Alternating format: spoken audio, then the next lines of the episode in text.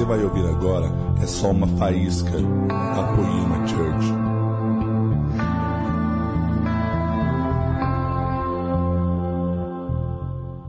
Aleluia. Gente, eu quero continuar um pouco uma coisa que a pastora a Dani Labati começou a falar sobre a questão do nosso olhar, ela falou do olhar para os nossos filhos, o poder que o olho tem, da mesma maneira que o olho tem, ele pode atrapalhar quando alguém passa e fica te olhando numa situação ruim, mas da mesma maneira que o olhar faz muito bem, cura, sara, fala de amor, fala de carinho. E eu quero falar hoje para vocês um pouco sobre, é, eu tive uma revelação que para você ter um olhar, você precisa ter uma visão, amém? Isso foi uma revelação muito profunda que eu tive. E eu quero falar para vocês dentro dessa visão. Em 1 João 1, versículo 3. Esse é o versículo base dessa ministração. Diz assim: O que vimos e ouvimos, isso vos anunciamos. Você pode repetir isso comigo? O que vimos e ouvimos, isso vos anunciamos. Então imagine, por exemplo, nós acabamos de falar da Gabs agora que vai viajar. E quando ela chegar lá, o que, que ela vai falar? Ah, eu tenho que preparar uma pregação, eu tenho que preparar o que eu vou dizer? Não, ela vai abrir a boca e falar o que ela tem visto o que ela tem ouvido, dentro da sua liderança, dentro da, da, igreja a qual ela pertence, dentro do seu sacerdócio com Deus. Então a verdade é que tudo que nós temos feito, tudo que você tem caminhado na sua vida, o que você tem dito, o que você tem falado, é o que você vê e ouve. Então é muito fácil você pegar um cara que quando você cola do lado dele, ele só fala de carro, é o único papo que ele tem é carro. Gente, eu gosto de carro, tá? Não estou falando contra isso. Mas o cara só fala de carro. Não, você viu a turbina tal, você viu o carro tal, não sei o quê. Se você for ver o dia inteiro do cara, esse cara tá no YouTube vendo vídeo de carro, vendo arrancada de carro, vendo não sei o que, vendo o, a nova porquinha que vai no motor que vai turbinar o carro, tipo o que o cara tá vendo. Então quando essa pessoa colar do seu lado, ela só vai falar de quê? De carro. Um cara que acompanha todos os, os noticiários de esporte, de futebol, ele sabe a, a, a, a, última contratação que teve no 15 de Bangu, nem sei se existe esse time. Ele sabe quem foi a última contratação. Quando você parar do lado desse cara, o que, que ele vai falar? De carro? Não, vai falar de futebol. Amém? Não tô falando nada contra disso, eu, eu gosto muito do carro, eu gosto muito do futebol, mas eu tô falando que se você preenche o seu dia somente disso, você só vai falar disso se eu só vejo filme, se eu só vejo série. Eu vou saber qual é o último filme que está no cinema, mas eu não vou saber qual é a última de Deus. Então por que, que eu estou falando isso para você? Porque simplesmente aqui eu quero falar um pouco da nossa visão. Aonde está a nossa visão? Em que ponto? Aquilo que nós temos transformado de mais importante na nossa vida. Então nossa visão tem ficado fixa nessas coisas, tem roubado o nosso tempo. E quando nós vamos abrir a nossa boca, talvez sai muito pouco de Jesus. Sai muito pouco da palavra dele. Porque o, maior, o meu maior tempo, o meu maior investimento está em outras coisas. Então seria como se eu perguntasse para você, quem pode dizer que tem uma boa visão aqui? Alguns iriam levantar a mão, outros que não têm óculos, tipo, ah, não, mais ou menos, né? Agora se eu perguntasse, e a sua visão espiritual? Como está a sua visão espiritual? Ter uma boa vista, eu acho que não é uma coisa muito difícil. Hoje, se você tiver um óculos, como eu tenho aqui, se a sua vista era ruim, a sua vista fica boa. Agora, uma visão espiritual. Dá para colocar um óculos de Deus? Ô oh, Deus, me dá uma, uma muletinha aqui para eu colocar, para eu conseguir discernir o que o Senhor tem. Com Deus, eu acho que não é tão simples assim. Amém? Agora, como que eu vejo se eu não tenho uma boa visão espiritual? Quando vem um cara aqui e começa a pregar uma coisa, você vai pensar, tipo, nossa, esse cara é muito doido, esse cara é muito radical. Talvez esteja faltando uma visão espiritual para isso. Nós tivemos o Vitor Azevedo ministrando aqui. E, gente, o Vitor Azevedo foi muito legal quando ele estava pregando, ele falando que ele foi. Quem lembra do testemunho dele da aliança? Que ele chegou no Espírito Santo, falou pro Espírito Santo assim, ó, ó, fica aqui, não entra, vou te fazer uma surpresa. Talvez alguém escutando aquilo ia pensar, nossa, olha o estilo do cara, o cara é muito louco, não bate bem na cabeça, coitado, é jovem ainda. Se você pensou assim, então talvez a sua visão espiritual ela esteja bem ruinzinha, seja bem limitada. Então o Vitor Azevedo ele falou assim: não julgue a intimidade de alguém pela sua própria intimidade. Ele estava falando aquilo que ele vê, aquilo que ele ouve, aquilo que ele sente, aquilo que ele vive. Então quando nós pegamos um testemunho desse, nós estamos, é nitidamente que ele não está inventando uma história, mas ele está falando aquilo que ele realmente vive. Agora, se a minha vista ela é limitada, eu vou olhar vou falar assim, não, esse cara é muito estranho, esse cara acho que é muito é muito doido. É da mesma forma quando alguém vira e fala para nós, não, eu estava andando na rua e Deus mandou eu virar o carro em tal lugar. Alguém já pensa, nossa, então Deus é a vozinha do Waze. Não, eu estava eu tava em casa e Deus me mandou ligar para aquela pessoa. Daí alguém já pensa, nossa, então Deus é secretária, é, de, é telefone. Sabe? Não, mas quando alguém fala, Deus me mandou fazer isso, Deus me mandou parar aqui, fazer tal coisa. Às vezes nosso coração sempre trava porque nós estamos olhando de uma forma muito limitada. Nós estamos com uma vista que atrapalha tanto que a gente não consegue discernir, sabe, um mover nós não conseguimos discernir um ambiente espiritual, um ambiente profético, não conseguimos discernir aquilo que Deus está fazendo. E o maior intuito dessa palavra é que eu não posso falar do nível de intimidade de cada um. Eu acho que isso você vai definir com Deus. Mas eu quero que nós juntos possamos nos tornar cada dia mais sensíveis à presença de Deus e principalmente ao entendimento daquilo que Ele quer que nós façamos. Então vamos lá. Se eu quero ver a Deus, eu tenho que ter uma visão. Amém? Tem que ter a visão dele. Tenho que identificar ele de alguma forma. Então, é legal quando alguém chega para nós e fala: "Olha, eu vocês falam lá no culto que Deus falou com vocês, que vocês viram Deus operando em tal lugar, mas eu não vejo Deus. Eu quero entender como que vocês falam assim. Então começo com um exemplo muito simples. Se você veio para Poema hoje de manhã, você não veio aqui à toa, você não, ah, a porta estava aberta, eu entrei. Se tiver que entrou assim, glória a Deus, mas eu creio que desde o início que não foi você que entrou por si só, mas o Espírito Santo te conduziu até aqui. Mas se você veio até aqui, então é porque de alguma forma você reconhece que Deus está neste lugar. Eu não estou falando das paredes, mas Deus está operando através de vidas neste lugar. Você não veio aqui para a igreja simplesmente, ah, porque tem um som bacana, pelo carisma do pregador. Eu acho que esse muito menos, né? Você não veio porque, tipo, ah, tem uma estrutura legal, tem um banheiro, não sei o que lá. Eu lembro quando a gente veio, quando nós mudamos da Poema Antiga para cá, eu não vou falar o nome da pessoa, mas é porque a pessoa vai ficar muito brava comigo, mas uma pessoa chegou para mim e falou, é, na mudança, vai mudar lá, Henrique? Vai. Como é que vai ser o banheiro lá? E eu, eu achei, fiquei estranhei, porque todo mundo sempre perguntava, né? Tipo, não, como é que vai ser isso, aquilo, aquele outro? E, e perguntavam várias coisas, mas ninguém nunca tinha perguntado do banheiro. Eu perguntei assim, ah, o banheiro, o banheiro vai ser legal. Porque lá o banheiro da antiga era só a graça, né, gente? Se tivesse dois irmãos com dor de barriga, acabou a igreja, não tem o que fazer, não tinha espaço para nada. Daí eu falei pra pessoa, não, vai ser um banheiro legal. Daí, tipo, falou mais baixinho assim perto de mim, mas vai ter bastante vaso? Eu falei, calma, olha, quase que eu falei o nome da pessoa aqui, ó. Calma, irmã, vai ter bastante vaso, né? Eu não sei o que essa pessoa já sofreu na poema antiga, mas alguma coisa ela sofreu muito traumática. E ficou guardado, tipo assim, nossa, eu tomara que tenha bastante vaso. Então, se você for no banheiro feminino, tem acho que 10 vasos lá, sei lá. Então, né, tem, esse problema está resolvido. Mas olha só, você não veio para cá por causa da quantidade de vaso, amém? Só se for os vasos de Deus, aleluia. Mas você não veio para cá por causa disso. Mas porque você tem identificado algo, algo tem acontecido neste lugar. Deus tem operado através de vidas neste lugar. Não estou falando que Deus somente opera aqui também, Deus opera em muitos outros lugares. Mas se você reconheceu isso, então porque você teve uma visão, uma visão que Deus está aqui. Então quando alguém fala, eu não vejo Deus, cara, se você está vindo aqui, então você já está vendo Deus. Você já está vendo Deus operando, você já está vendo Deus fazer. Então aqui, se, se alguém já pensava nesse ponto, não, eu não vejo Deus, então você já está vendo. Agora, aquilo, afinal, o que eu vou anunciar é aquilo que eu vou ver e aquilo que eu vou ouvir. Então, olha só, nós temos um exemplo muito legal, porque hoje o Espírito Santo está no nosso meio. Agora, quando nós vamos para o Antigo Testamento, eles tinham, a, eu quero falar especificamente da passagem do povo hebreu, eles tinham a manifestação de Deus de uma forma muito clara, de uma forma muito visível. Ninguém podia chegar e falar assim,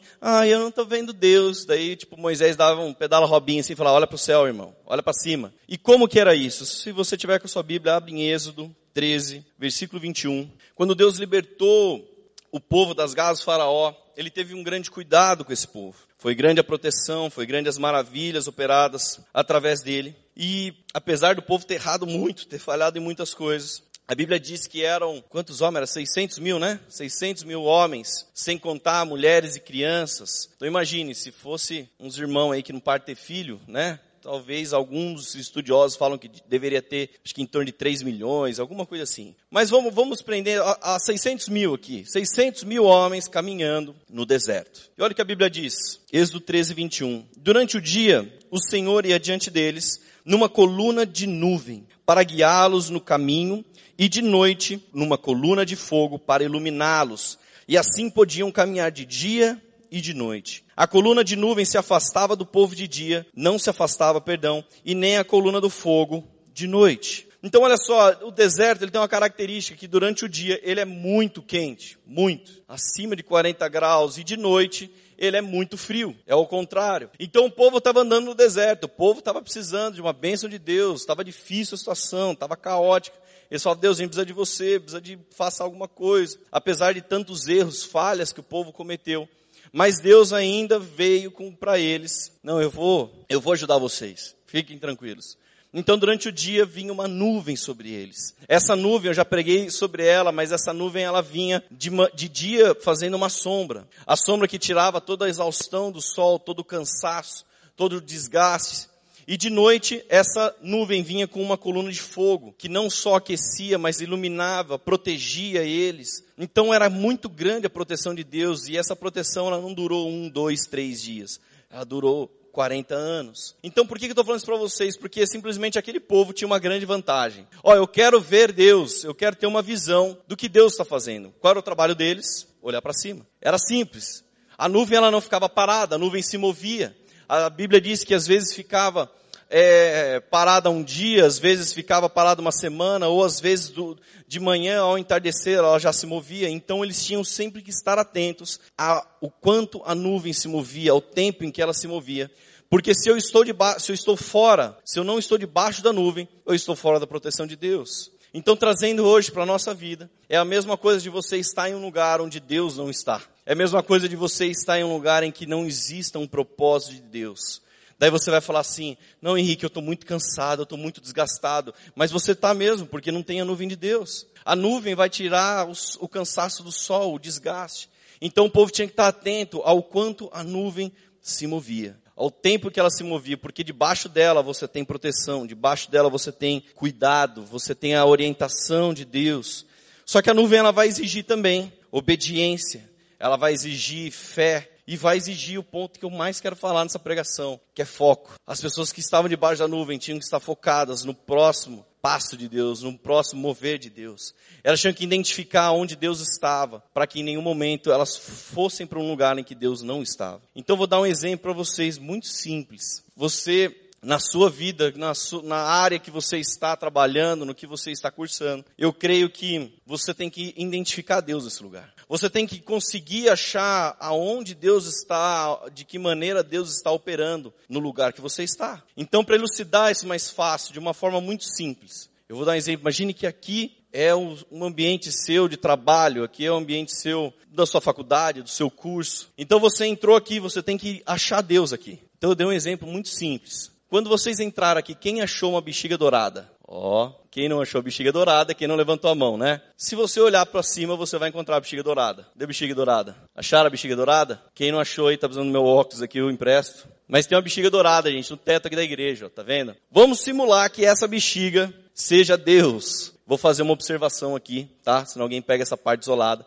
Deus não é uma bexiga, gente. Deus não é pequenino como uma bexiga o ar daquela bexiga não muda vidas, não transforma. A única coisa que aquele ar faz é mudar a voz da pessoa, porque é gás hélio aquele negócio. Então só, tá bom? Então aquela bexiga não cura ninguém. Amém? Deixa ela quietinha lá. Pronto, vamos, vamos voltar para a pregação. Gente, imagine que você entrou aqui e Deus, ele é a bexiga dourada. Então você entrou, mas você não viu ela. Por que, que você não viu ela? Você tem muita informação. Quando você entrou, você tinha um louvor fazendo um som, o pessoal dançando, a iluminação jogando, a fumaça não sei o quê. Quando você entrou, alguém parou para falar com você, falou, e irmão, tudo bem? Paz, dá um abraço. E aí, alguma coisa, você tinha algum trabalho para fazer, mas você entrou e não conseguiu identificar Deus neste lugar. Estou dando um exemplo, tá, gente? Não estou falando que Deus não estava no louvor, não estava na dança, não estava, pelo amor de Deus. Né? Daí vem alguém, ah, cadê o Mateus que fez o louvor? O Henrique falou que Deus não estava no louvor, estava só na bexiga. Não, não é. Estava em todos os lugares, tá bom? Só que o ponto que eu quero falar para vocês é que quando nós temos muita coisa ao nosso redor, isso tira o nosso foco realmente de Deus. Você pode ter uma visão, você pode enxergar, falar, ah, não, Deus está ali, mas você tem tanta coisa ao redor que a sua visão às vezes pode ficar difícil. Eu gosto muito de um, de um, eu aprendi uma coisa com o Mazal. O Mazal faz parte de design, parte de artes. Ele é nosso líder de design aqui da Poema. E sempre quando ele ia fazer as artes, ele fazia de uma forma muito simples, muito objetiva. E eu falava para ele, não, mano, mas você tem que colocar essa e essa informação, você tem que colocar isso e isso aquilo. Ele falou, cara, eu não posso, porque se eu colocar todas essas coisas, vai poluir a, a arte. Daí a pessoa vai olhar, tem tanta coisa para ver que ela não vai conseguir ver o mais importante.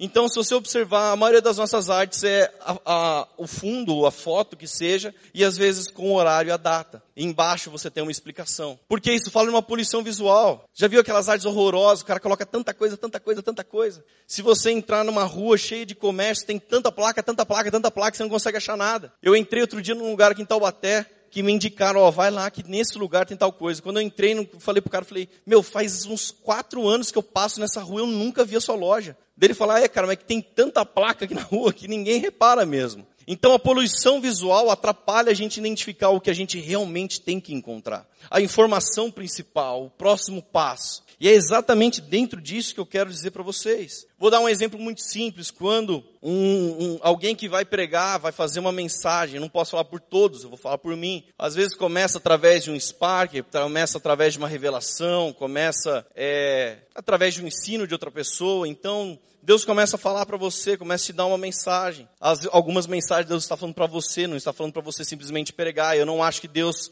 dá mensagem para um pregador pregar, ele dá mensagem para um pregador viver. Então, quando ele dá a mensagem, nós começamos simplesmente a buscar o que nós temos que viver daquilo, a entender, e isso começa a ir para um papel, começa a ir para um esboço, para um iPad. Agora, olha só, no decorrer, quando nós estamos fazendo essa mensagem, nós não, estou falando por mim. Eu sempre sou tentado a colocar um pouquinho do que eu acho, um pouquinho do que eu penso, um pouquinho do que a, a, alguns padrões dizem, um pouquinho do meu entendimento humano. O que isso quer dizer? Quer dizer que eu entrei, eu vi Deus, ó, Deus está ali, aquela bexiga dourada, olha que legal aquela bexiga, estou vendo Deus.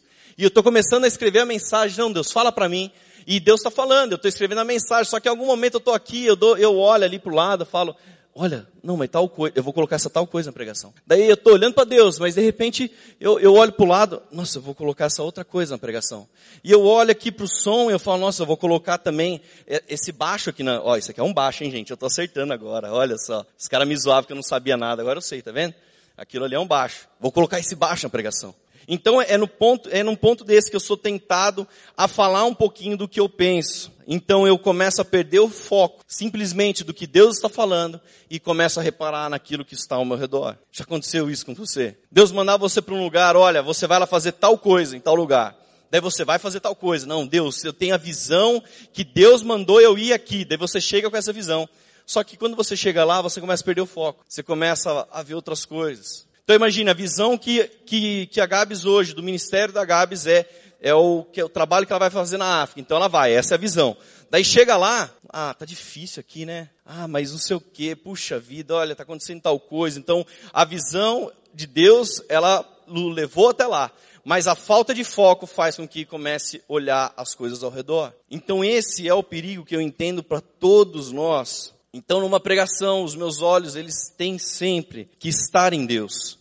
E quando eu tento olhar para as coisas que estão ao meu redor, para as outras coisas, é aí ao ponto que eu tenho que parar e falar, não, meu foco tem que estar em Jesus. Meu foco tem que estar com as coisas do alto. Então imagine eu, eu, eu pregando, nós estamos vivendo um tempo de crise. Então na minha pregação eu só vou falar da crise, da crise, da crise, porque a crise, porque lá fora não sei o quê, porque estão mandando embora um monte de gente, porque olha, tá difícil. Eu só vou falar disso, daí você vai sair como?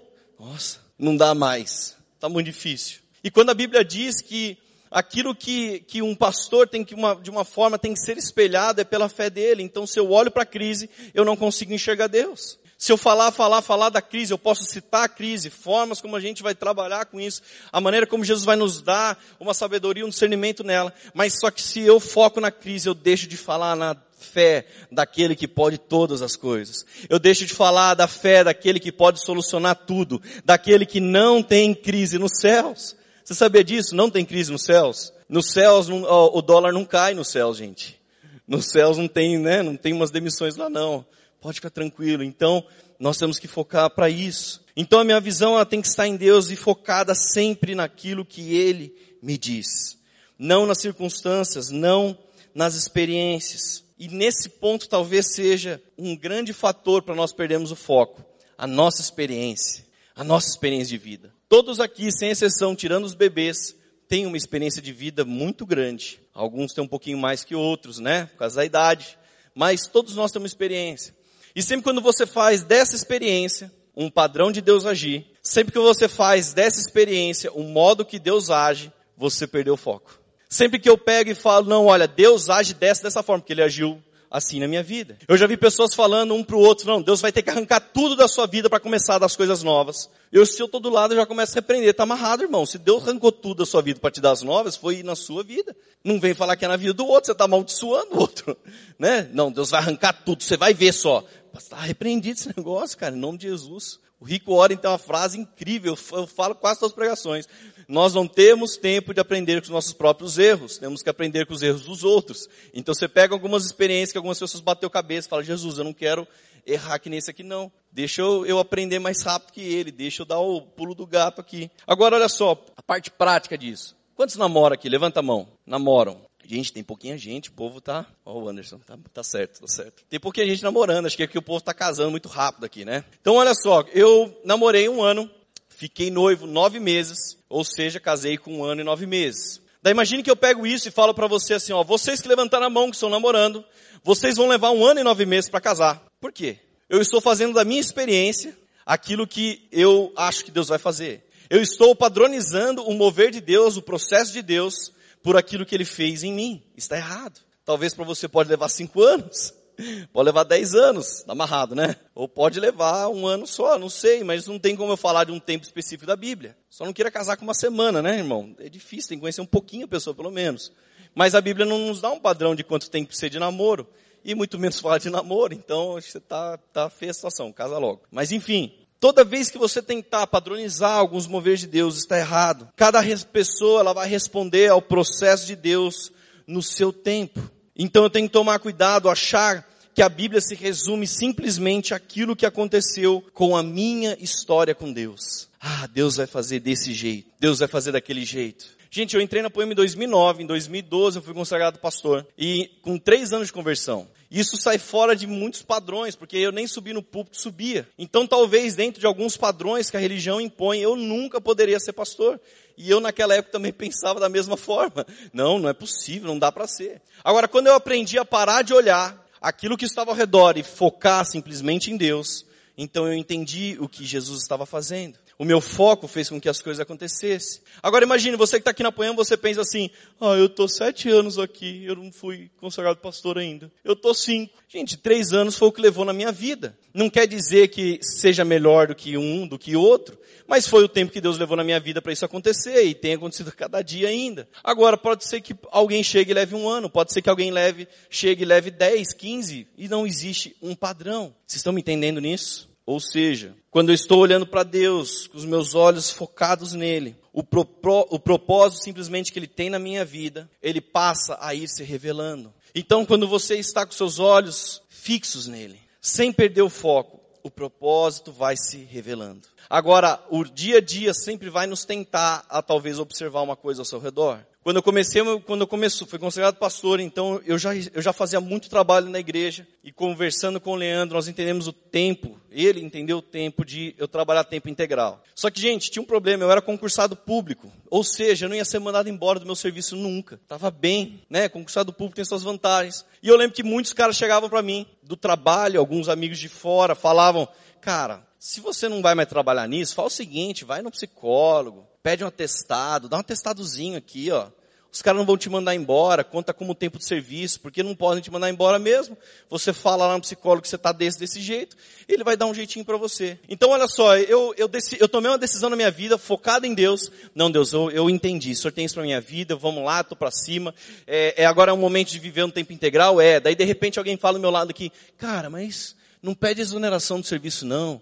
Eu estou olhando para Deus, não pede não, cara. Você tem quanto tempo de serviço? Daí um momento você fala, olha, verdade, né? Você perdeu o foco de Deus. Você perdeu aquilo que Deus estava falando, mas, não, mas eu estou vendo Deus, Deus está ali, tá? Só que a vozinha que está do lado está te tentando fazer uma coisa fora do que o propósito de Deus está te mandando. Vocês estão me entendendo? Então na visão eu identifico Deus, mas se eu não estou disposto a deixar de enxergar outras coisas, então é muito difícil você conseguir viver a plenitude desse propósito. Você conseguir manifestar esse propósito do jeito que Deus quer. Então é o ponto que talvez Deus falou um dia para você, olha filho, eu tenho mais para você. Sai dessa vida que você tem, sai desse mundo que você quer viver. Então você veio para Jesus, abriu seu coração e você está olhando para Ele dia após dia Mas daí você encontra algum irmão, filho do Saramundengo, fala para você, não, cara, não é bem assim, né? Ah, cara, você vive muito dentro da igreja. Daí você encontra aquela irmãzinha, a Sara, Saramundenga, né? Piada do Leandro Barreto. E ela fala assim, não, vem aqui, vamos, vamos ficar junto e tal. Tudo isso faz com que você perca o foco. Ah, mas um dia eu vim, eu quero Jesus, mas essas coisas ao redor vão te tirando realmente do propósito. Um atirador de elite, gente, um atirador de elite, quando ele precisa acertar um alvo, como que ele faz? Ele pega, ele pega a, a luneta, né, dele ali, não é luneta, tem outro nome. A mira ele da arma dele. E essa mira ela tem uma característica, ela simplesmente limita o campo de visão dele. Ela limita o campo de visão dele, mas foca onde ele quer acertar. Então, às vezes eu acho que nós vamos muito disso. Fala, Deus, não deixa eu enxergar a crise que está ao meu redor. Eu já falei várias vezes no nosso ofertório aqui que é, Deus nos leva a um ponto mais alto, Ele amplia a nossa visão, e agora eu estou falando de uma visão limitada, mas eu quero dizer para você que quando Ele amplia a nossa visão é quando a gente ainda não deixa que as coisas ao nosso redor interfiram, que nós não escutamos outras vozes, mas estamos escutando a, a voz de Deus, então Deus parece que abre um leque, abre uma, a nossa visão de uma forma incrível, nos faz ver coisas que nós não víamos antes. Mas nesse ponto, primeiro nós temos que eliminar as coisas que não são, as coisas que não vão somar a nossa caminhada, que não vão somar ao nosso dia a dia com Ele. Então a luneta simplesmente limita a sua visão, mas ela foca onde você tem que acertar. Eu acho que é isso, parte do que nós precisamos. Agora olha só, olha para a bexiga de novo, dá uma olhada para a bexiga de novo, gente. Estão vendo? Como que isso acontece numa pregação? Se eu estou pregando algo sobre Jesus, eu estou falando, estou ministrando, quando o meu foco não está somente na palavra, não está somente em Deus, eu começo a pegar partes da palavra que me interessam, mas as partes que não me interessam eu deixo de lado. Então imagine que eu prego aqui para vocês que vocês têm que, olha, invista na sua profissão, estude, vai fazer uma faculdade, sabe? Seja um dos melhores funcionários da sua empresa. Faça com que o seu chefe possa, não, esse cara é diferente na empresa. Um cara que é workaholic. Workaholic é aquele cara viciado em trabalho. Um cara que é extremo, ele vai pegar essa parte da pregação e falar assim, ó, tá vendo? É, o pastor falou isso, eu tenho que ser isso. Se eu falar pra, na pregação, não, Deus tem o melhor, Deus vai fazer algo novo sobre você, Deus vai fazer um milagre, o melhor de Deus ainda está por vir. Um cara preguiçoso, um cara sem vergonha vai falar assim, ah, eu não vou procurar trabalho, o trabalho vai vir até mim. Eu estou aqui no sofá. Por que, que eu estou dando esses dois exemplos simples? Porque eu venho com a visão em Deus. Só que no decorrer, o meu foco, quando ele não está naquilo que Jesus quer falar, mas está naquilo que eu quero ouvir, então eu pego parte de uma pregação. Ah, falou do trabalho. Não, eu tenho que trabalhar. Tá, mas falou que você também tem que cuidar da sua casa. Falou também que você tem que ser um bom marido. Não, não, essa parte não. Eu não escutei essa parte aí. Essa parte foi cortada do áudio. Eu escutei só a parte que eu tenho que trabalhar desse, desse jeito. Agora, então, se o meu foco está naquilo que o meu ouvido quer ouvir, mas não no que Jesus quer mudar, fica muito difícil as coisas. Fica muito difícil. Porque a nossa tendência sempre, da nossa carne, da nossa natureza, é eu consigo ver Deus, só que eu consigo ver tantas coisas também, consigo ver tanta coisa ao meu redor. Como o Timido fez aqui na oferta, que foi incrível, falou talvez, ah, eu estou vendo Deus, mas eu também estou vendo quando é o próximo lançamento do iPhone. Eu também estou vendo quando é o lançamento de tal carro que eu quero ter muito. Eu estou olhando Deus, mas eu estou olhando também que se eu ganhei mil reais esse mês, eu posso gastar 900 na loja de roupa, porque eu estou precisando de uns panos da hora. Então, peraí, você tem a visão em Deus, mas você tem a visão ainda também nas coisas do mundo. Então, você não consegue focar naquilo que Jesus quer. Amém? Vocês estão me entendendo? Um exemplo, gente, muito simples. Sabe uma coisa que acontece tanto, mas tanto? Já viu quando a galera tem um sonho e vai falar, vai, faz, vai falar da revelação do sonho? Chega para um cara, eu tive um sonho assim. Eu quero que você revele esse sonho para mim. O cara nunca conta o sonho que, nossa, entrei na loja, passei o cartão de crédito e deu, nega, deu, deu como é que é, é bloqueado o cartão. O que, que você acha que significa esse sonho? Ah, irmão, então ajusta suas contas, né? Não, mas olha, eu tive um sonho e nesse sonho eu estava traindo. Nesse... Não, nunca é esses sonhos. O pessoal quando vai contar um sonho fala, não, eu tinha um sonho. E nesse sonho tinha uma escada, eu subia nessa escada. E essa escada me levava para um lugar em que só tinha eu lá. Daí um cara que, o, intérprete de sonho, intérprete de sonho, vou colocar entre aspas aqui, tá? Não, Deus está te levando para um lugar mais alto. Deus quer que você cresça num nível que, diferente dos outros. É como se eu falasse para você, gente, eu tive um sonho aqui. Esse sonho é, é, tinha uma bexiga. Essa bexiga, ela era dourada e essa bexiga ela subiu e foi até o teto. Daí o intérprete de sonhos, né, o intérprete de sonhos chega, Olha, bexiga fala de algo elástico. A bexiga fala de Deus esticando você para outras áreas. O alto fala de um lugar que Ele está subindo você acima dos outros. E o dourado, o que é o dourado? Porque Deus é o dono do ouro e da prata. Então isso quer dizer, sabe o quê? Que Deus vai dar ouro nas suas mãos. Ó, oh, que sonho da hora, né? Não é demais? E na verdade só pode ter sido um sonho, nada a ver, né? Só foi um sonho. Só foi um sonho que você teve com uma bexiga dourada, nada a ver que subiu. Mas o intérprete ele vai falar, não, porque olha, é, é ouro. E gente, você sabe por que, que essa bexiga é dourada? Alguém teve a revelação por que, ela é dourada? Eu duvido alguém teve essa revelação. Eu duvido. Ninguém teve. Porque era essa, ou a do Bob Esponja. Então o moço falou assim do shopping, ó, tem essa, tem a do Bob Esponja. Qual que você prefere? Eu olha, se, se eu falar, comparar Deus com o Bob Esponja, eu acho que vai escandalizar a igreja. Não, vê essa dourada aí, moça. Entendeu? Então às vezes foi só um sonho. Agora, um cara que é cético, um cara que não tem uma visão, um cara que vai pegar o que eu falei agora e falar assim, tá vendo? Deus não fala através do sonho. Eu sabia, a galera viaja. Agora Deus fala também através do sonho.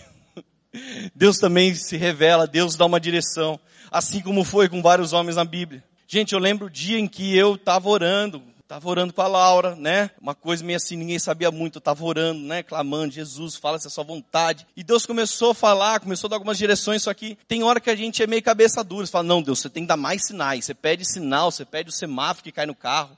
Você pede a, a, pomba que passa voando, você começa a pedir tudo quanto é coisa possível. E eu fui fazer a barba no pastor José Barreto. E quando eu sento fazer a barba, ele fala assim para mim, olha Henrique, eu, eu não sou muito de ficar tendo sonho assim, profético. Eu, eu nem falo para os outros. Eu tive uns, uns cinco na minha vida. Mas eu tive um outro que eu quero falar para você. Daí, nossa, essa hora a gente já começa, né? Mas eu tive um outro que eu quero falar para você. Eu via você num lugar muito bonito, muito feliz, de mão dada com uma moça, uma moça bonita também, pequenininha, loira. Ele olhou para os lados assim, ó. Eu acho que era filha do João.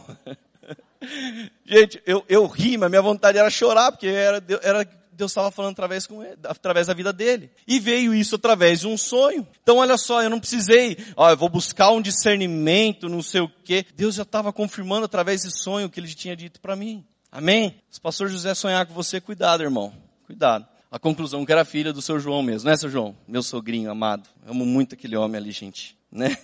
Amém, igreja? Então, olha só, sempre que você estiver analisando, você estiver olhando para a palavra, segundo aquilo que ainda está ao seu redor, segundo aquilo que você quer ouvir, você perde o foco realmente do que são as coisas de Deus. Quando a, as, as suas preocupações, as suas dificuldades, elas falam mais alto do que Deus realmente quer falar, então você não consegue discernir a palavra, a direção, a ordem específica de Deus para aquele momento. Salmo 55, 22 diz, entregue as suas preocupações ao Senhor, Ele o sustentará, jamais, permitir, jamais permitirá que o justo venha cair. Então a nossa dificuldade às vezes de ver a direção de Deus, a, a voz de Deus, é porque o nosso foco não está em Jesus, mas o nosso foco nos problemas. O nosso foco está nas coisas ao nosso redor. Então, quando alguém fala, não consigo entender o que Deus quer, para de olhar para isso que você quer e passa a olhar para Jesus. Porque quando você olhar para Jesus, vai ser muito mais fácil você ter o discernimento, você ter a sensibilidade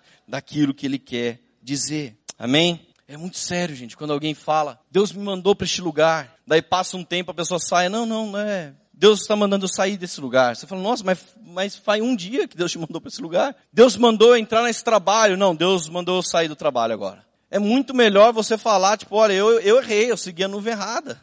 Você não precisa falar, ser o ponto em que alguém fala, não, eu estou seguindo a nuvem de Deus, mas essa nuvem de Deus parece que te tira e te coloca em lugares tão rápido. Não tem foco, você não tem foco naquilo que você vai fazer. Quantas pessoas já começaram uma faculdade, fizeram um tempo, largaram, fizeram um curso, começaram, largaram. Cadê o Brunão, de, professor de inglês, está aí? Brunão, quantas pessoas já começaram a fazer um curso de inglês e largaram no meio do caminho? Quantas pessoas? Se eu perguntasse para os professores aqui, com certeza vários têm esse testemunho. Agora, qual é o problema? É a falta de foco. Talvez lá atrás falar assim, tipo, poxa, é, ah, eu quero isso. Tá bom, você quer isso, mas você quer tantas coisas juntas que você não vai conseguir concluir essa. Ah, eu quero aprender inglês, quero muito. Mas você quer também aprender o francês, o espanhol, o alemão, o sei lá o que lá. Daí você quer fazer tudo ao mesmo tempo e não faz nenhum. Não consegue fazer nenhum com excelência. Amém? Vocês estão junto comigo?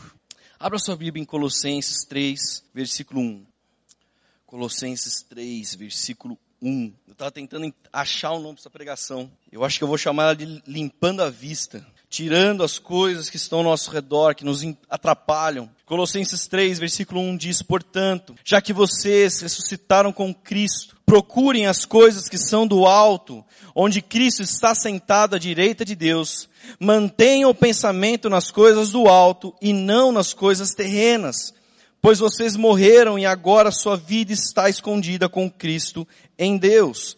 Quando Cristo, que é a sua vida, for manifestado, então vocês também serão manifestados com Ele em glória. Amém. Mantenham simplesmente conectados, mantenham seus pensamentos, mantenham seu coração, mantenham a sua vista com as coisas do alto. Sempre que você parar para olhar para as coisas terrenas, isso vai te desanimar, isso vai de alguma forma querer parar o seu ministério, parar a sua atuação.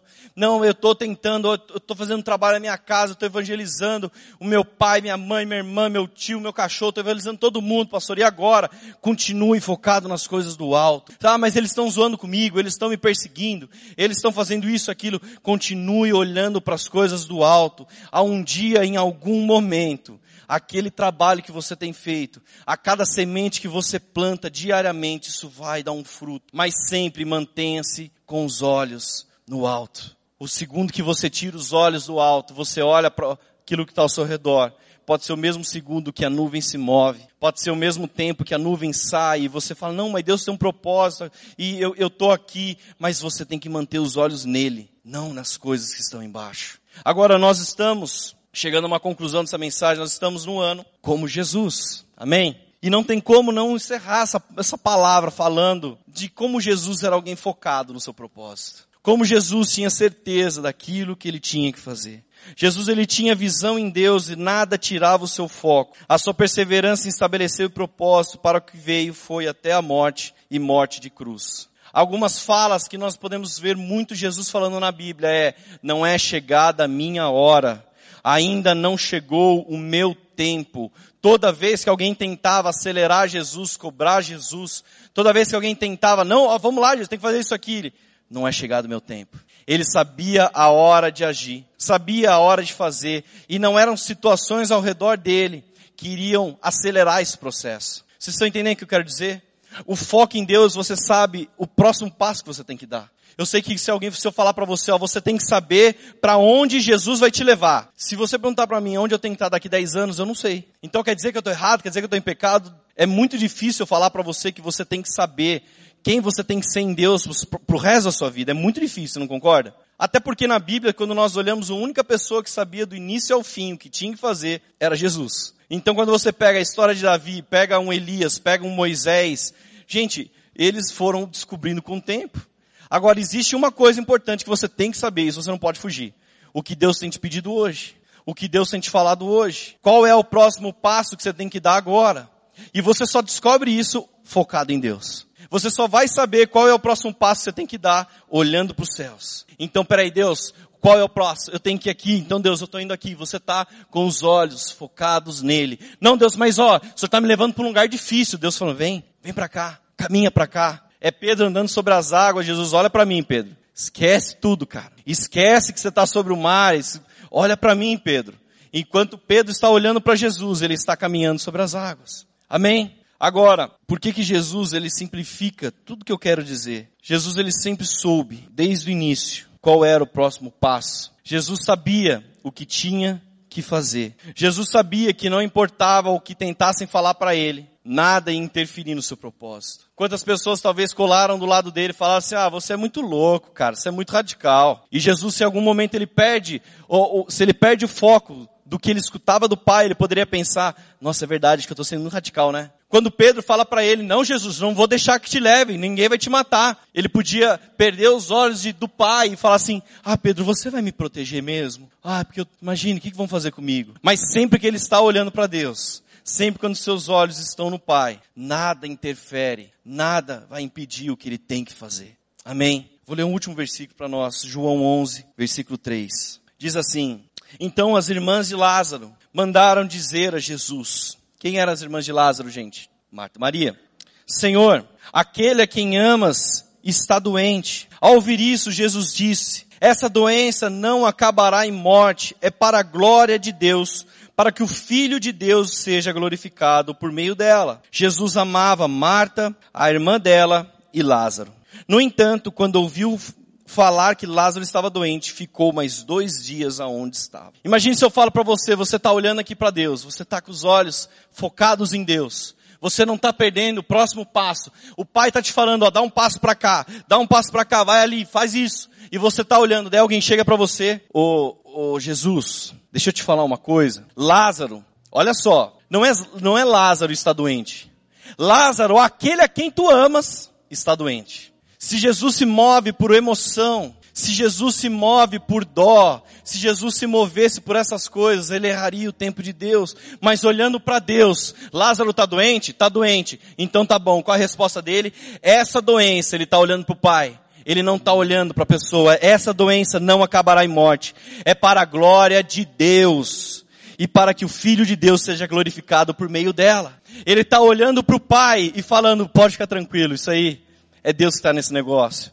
Quantos de vocês, se eu falasse agora, olha, aquela pessoa quem tu amas está doente, você levantaria do culto e sairia agora, com certeza. Mas o que que Jesus faz? Permanece dois dias onde ele estava. Mas é Lázaro, é Lázaro, aquele é quem tu amas. E Jesus fica dois dias esperando. Quando Lázaro morre, peraí, o pai, é agora? É agora, então ele vai. Vocês conseguem entender? O que eu mais quero falar para você nessa pregação é que você não pode se mover pelas suas emoções. Seus problemas não podem te obrigar a fazer algo, mas você tem que estar focado em Deus, buscando o próximo passo, a próxima direção.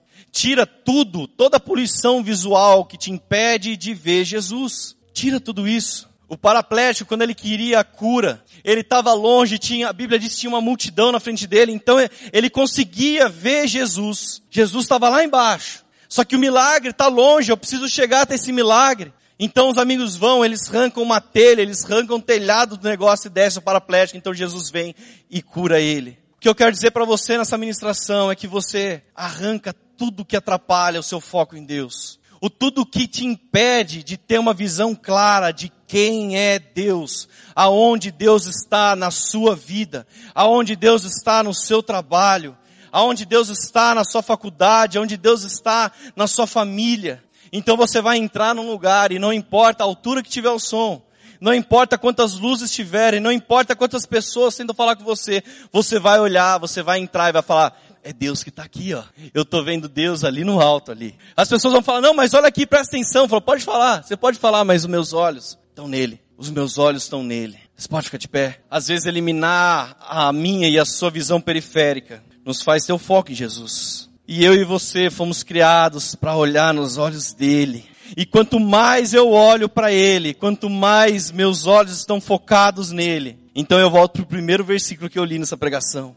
O que vimos e ouvimos, isso vos anunciamos. Ninguém tirava Jesus aonde ele estava. Ninguém atrapalhava o propósito de Jesus porque tudo que ele ouvia, tudo que ele via, era o que o Pai fazia, era o que o Pai dizia. Então os nossos olhos têm que estar somente nele. Deixa de lado as preocupações, deixa de lado os problemas, deixa de lado a crise, deixa de lado, sabe, todos os afrontos que você sofre, toda a perseguição que você pode sofrer, deixa isso tudo de lado, porque aonde você entrar, você tem que identificar Deus. Porque se você identifica Deus, você enxerga o propósito dele. Senhor, em nome de Jesus, eu peço que juntos, a cada dia nós possamos aprimorar a nossa visão, papai. Não, papai, que uma visão que foca em tantas coisas, em tantas necessidades da carne, não uma visão que fala dos padrões do mundo, não uma visão, papai, que fala das necessidades que eu preciso ter, ou porque as pessoas dizem que eu tenho que ter e ser. Mas, pai, eu quero que os meus olhos sejam focados verdadeiramente no seu propósito. Focados, papai, na sua verdade. Focados naquilo que o Senhor quer fazer, Senhor. E não importa se algum dia alguém, de alguma forma, tentar me seduzir, através da minha emoção, através dos meus medos, dos meus receios. Papai, nada vai interferir, porque os meus olhos estão nas coisas do alto. Os meus olhos estão em Ti e somente em Ti, Senhor, em nome de Jesus. Não deixa ninguém perder o foco do Senhor. Não deixa ninguém perder o foco daquilo que o Senhor verdadeiramente quer fazer, em nome de Jesus.